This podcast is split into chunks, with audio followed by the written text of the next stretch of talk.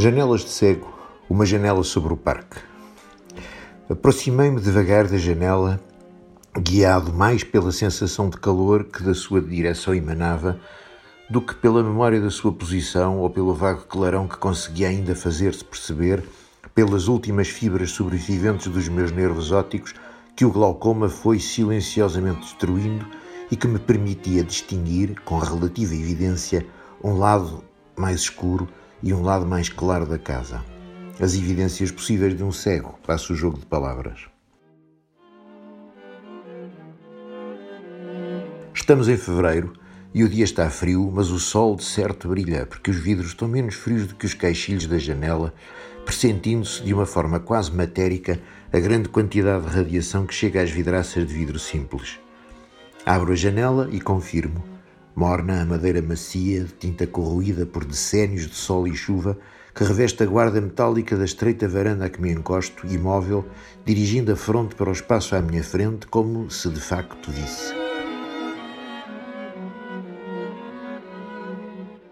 O sol da tarde aquece-me a cara do lado direito, numa sensação agradável de carícia, enquanto que a face esquerda recebe um leve vento, não intenso, mas frio, vindo de oeste do grande espaço vazio que se abre na principal clareira habitada do parque, do lado de lá do muro que apenas adivinho pelo murmural de folhas da trepadeira que o reveste, do lado lá da estrada onde, muito de vez em quando, passa um carro e cujo trânsito é constituído sobretudo por peões, pacientes à descoberta da cidade, turistas e principalmente locais que usam a estreita estrada como acesso à igreja do bairro, um pouco mais adiante, presença maior e constante nesta minha ideia do mundo pela insistência, quase prepotência dos sinos, sinos, signos, de presença enorme para quem não vê.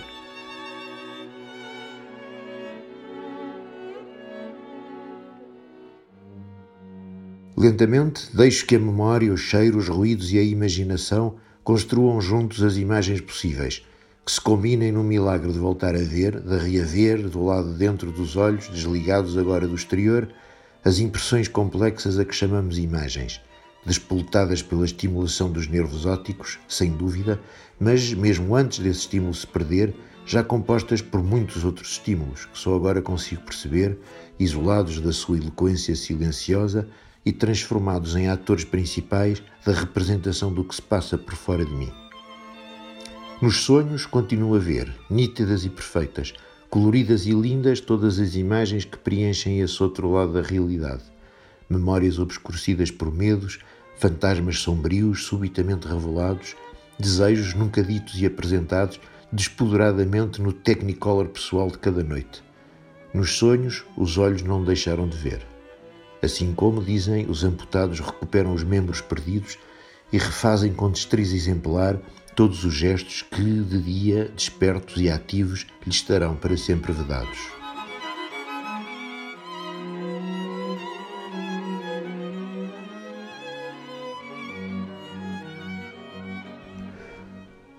Um intenso ruído de vozes constrói um volume, primeiro indistinto e confuso, e que depois, à medida que me concentro e analiso, reconstruo composto de frases, palavras soltas, restos de palavras cavalgando vozes diferentes, tons diferentes, intensidades diferentes, lembrando-me que estou perto do liceu e que o parque, tarde, constitui insubstituível ponto de encontro para os estudantes, depois das aulas, marcando certo esse compasso do dia num ritmo tornado elástico pela duração do próprio dia, aumentado o tempo da permanência dos rapazes e raparigas no parque pelo retorno do bom tempo, ou reduzindo-se a quase nada nos dias de chuva, tornando-se um furacão de vozearia nas épocas de exames. Estarão em redor do banco, na Praça do Coreto, sob o grande castanheiro da Índia, agora sem folhas, e os ruídos que só agora percebo e identifico entre as vozes somadas dos rapazes, os ruídos compassados de madeira percutida, são os skates, claro. Alguns andam de skate em redor do coreto, solicitando comentários, piadas que fazem todos rir e que quase que chegam até mim intactas, mas a que faltam as sílabas suficientes para não as entender. Gritos, salvas de palmas que parece que se aproximam quando sopra mais forte o vento.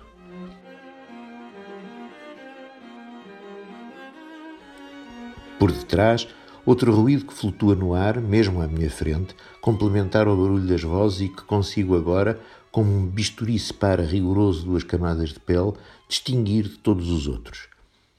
São os pássaros que se juntam na grande palmeira mais ao fundo, de certo a única planta com folhas neste princípio de fevereiro. Muitos pássaros diferentes, muitos sons diferentes que agora começo a conseguir separar e reconhecer.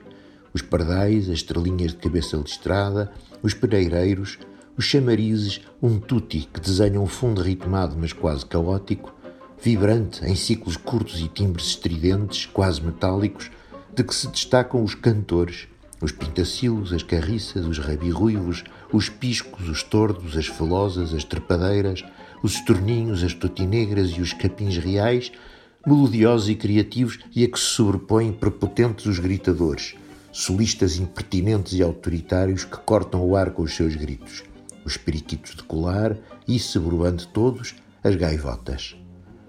Como não tinha nunca percebido tudo isto, como via mal quando não era cego. Uma rajada um pouco mais forte traz-me um perfume conhecido. Outra vez, agora desaparece por completo por debaixo do cheiro de escape que acompanha a moto que passou, silenciando pássaros e rapazes com o rugido ensurdecedor do seu potente motor que corta o espaço como um punho de boxer. Aproximou-se rápida pelo ouvido esquerdo e afasta-se mais lenta do ouvido direito, deixando de novo o espaço das minhas imagens para que rapazes e pássaros se juntem na ondulação coerente dos seus cantos. E o perfume regressa, mais intenso, quase decifrado agora, e claro, é a trepadeira de flor branca que cresce sobre o muro do parque, um pouco mais à esquerda, mesmo antes do portão da entrada. O jasmim dos poetas, que começa agora a florescer e a encher as tardes do seu perfume quente, tropical. Pousam sobre ele outras vozes, primeiro distantes e indistintas, depois em diálogo claro, quase violento, desenhando a estrada da esquerda para a direita e cruzando-as, quase imperceptível, um discreto tilintar em sentido oposto. Será uma bicicleta? Não, duas. Três. Claramente três. E a um dos tilintares junta-se uma voz de criança, que enquanto as vozes se afastam, se afasta também, em direção à entrada do parque.